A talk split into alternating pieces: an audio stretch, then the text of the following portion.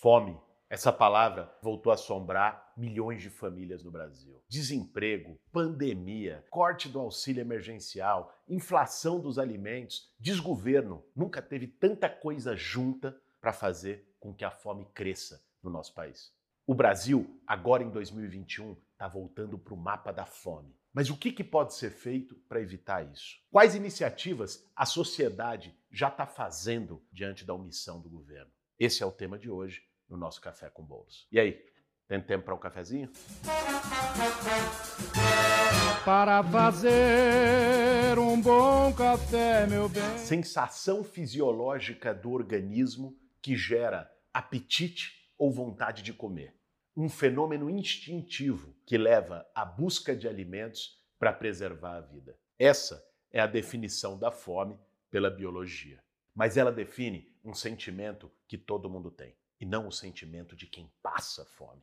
O IBGE usa outra definição: incapacidade ou incerteza de se obter alimentos em qualidade ou quantidade suficientes. Ou seja, a fome se mede pela falta de segurança alimentar, escassez de alimento, miséria, pobreza, falta de acesso. Para medir essa insegurança alimentar, são feitas várias perguntas para as famílias. Alguém da sua família perdeu peso porque não comeu quantidade suficiente de comida por falta de dinheiro? Fez apenas uma refeição ou ficou um dia inteiro sem comer porque não tinha condições? Recebeu ajuda em alimentos de alguma pessoa ou alguma instituição de fora da família? São perguntas devastadoras. E as respostas são ainda mais e escancaram o abismo social no nosso país. A última pesquisa do IBGE sobre a fome é de 2018 e ela mostra que três anos atrás já havia 10 milhões de brasileiros com insegurança alimentar grave. Isso significa quase 5% da população. E 36% dos domicílios tinham algum tipo de insegurança alimentar. Mais da metade desses lares eram chefiados por mulheres. E de lá para cá, a situação só piorou. Levantamento feito pelo Vox Populi em dezembro de 2020 mostrou que a gente tem hoje 19 milhões de brasileiros com insegurança alimentar grave, com fome. E que 43 milhões de pessoas não têm alimento em quantidade suficiente. Em três anos, o número de pessoas com fome no Brasil praticamente dobrou. No norte e no nordeste, é onde a situação é mais grave, mas a fome está em todas as regiões do país. A pesquisa revela ainda a desigualdade racial e de gênero. 10,7% dos negros no Brasil passam fome. No caso dos brancos, são 7,5%. 11% das mulheres passam fome. No caso dos homens, são 7%. Um país continental, com terras férteis, um dos maiores produtores de alimento do mundo, com um povo trabalhador, passa fome.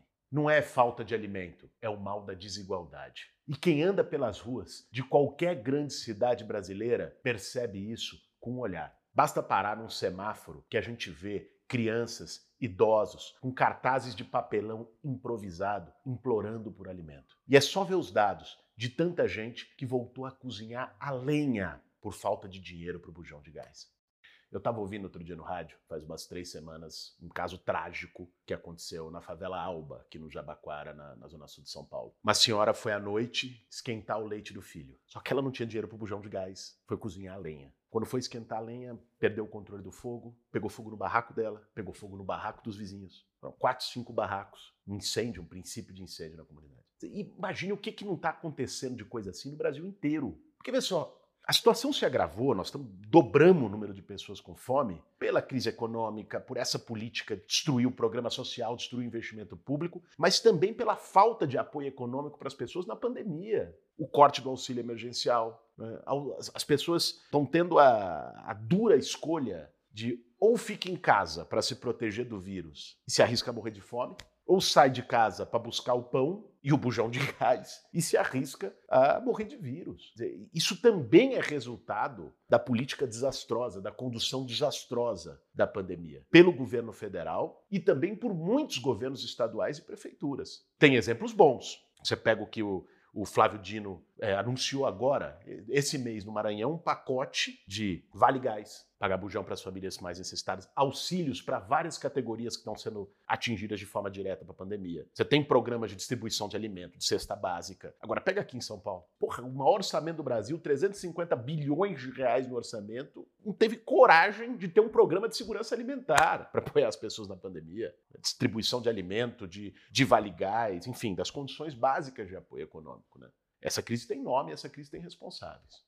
E o que, que pode ser feito? O primeiro passo é a gente reconhecer que a fome é um problema social, é um problema coletivo. Não é um problema de alguém é, individualmente que não quis trabalhar, que é vagabundo. Não. A fome revela a desigualdade social brasileira. Por isso afeta tanta gente. Isso só vai ser resolvido com uma atuação direta do poder público. Políticas públicas de combate à insegurança alimentar e de fomento à agricultura familiar, que é quem bota de verdade a comida na mesa do povo brasileiro. Você sabe que o Brasil já foi referência em política de segurança alimentar. Né? O trabalho feito pelo Zé Graziano no governo Lula, o projeto do Fome Zero. O Brasil foi exemplo mundial. Tanto é que o Zé Graziano virou diretor-geral da FAO, Organização da ONU para o Combate à Fome. Foi durante muitos anos né? uma referência é, nessa área. E foi tudo desmontado. Nos últimos cinco anos, eles desmontaram tudo. Tinha um programa de referência, que era o PA, o Programa de Aquisição de Alimentos, que, em que o governo comprava alimentos da agricultura familiar e distribuía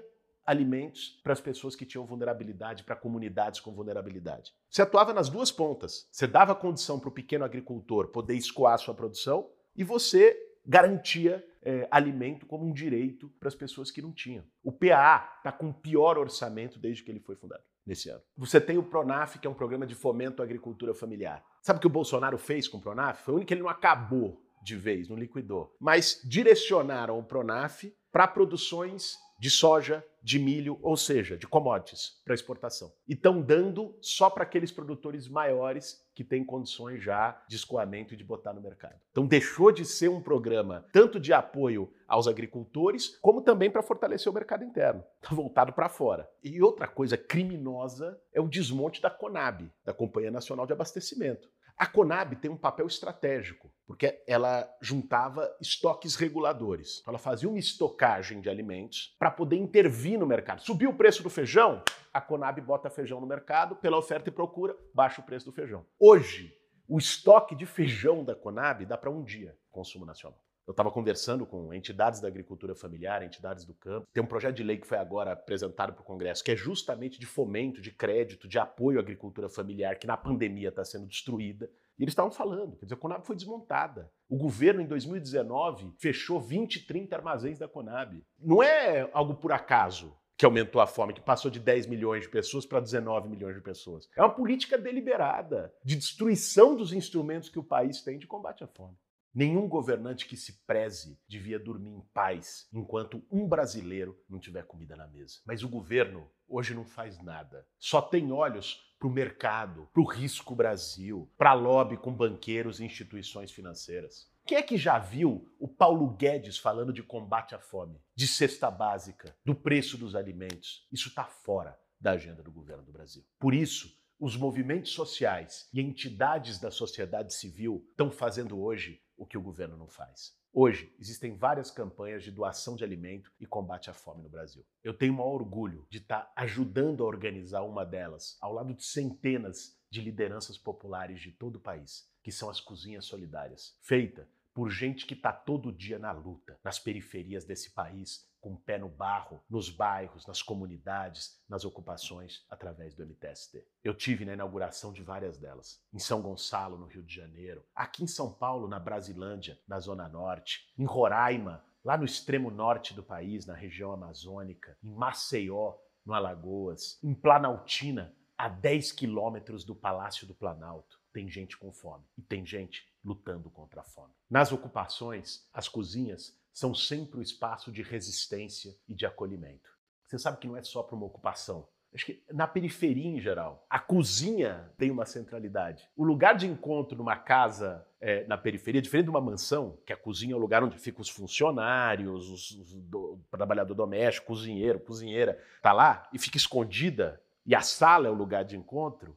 Na, na periferia, na comunidade, a cozinha é o lugar do encontro. As pessoas sentam para tomar um café, para beber, para conversar na mesa da cozinha.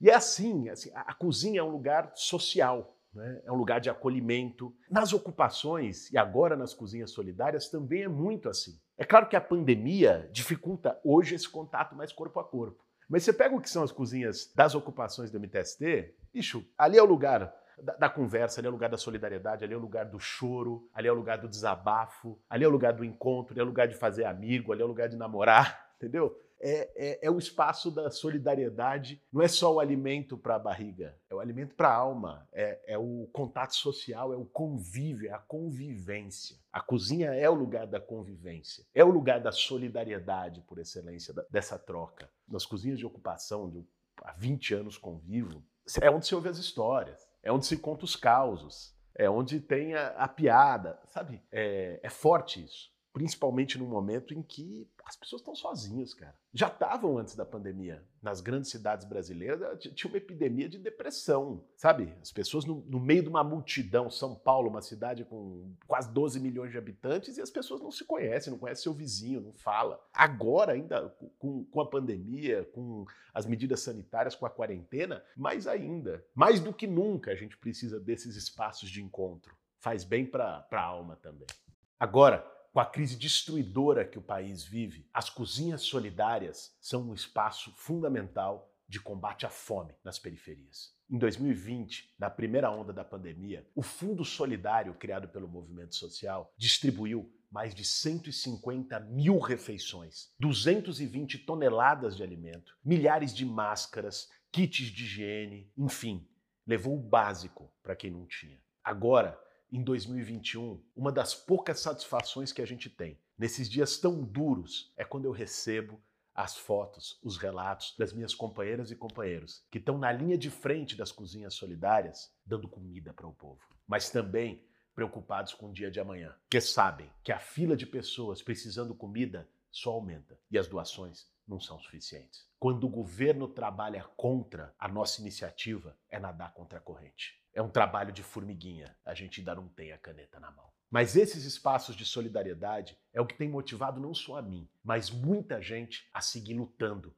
e resistindo em dias tão tristes que nós estamos vivendo no nosso país. Os próximos meses ainda vão ser muito duros para o povo brasileiro. Se você tiver condição de ajudar, doe, participe, divulgue, enfim, fortaleça as campanhas de combate à fome. A fome limita o futuro. Não deixa uma criança estudar, faz uma família entrar no desespero, impede de sonhar. Como dizia o grande poeta pernambucano João Cabral de Melo Neto, ela mata um pouco por dia. A epidemia da fome é tão grave quanto a do vírus. A gente vai precisar derrotar as duas para seguir vivo. Enquanto ainda tem no governo gente desumana que lava as mãos e ignora o sofrimento dos outros, é fundamental que a gente apoie as iniciativas do movimento social de combate à fome no Brasil.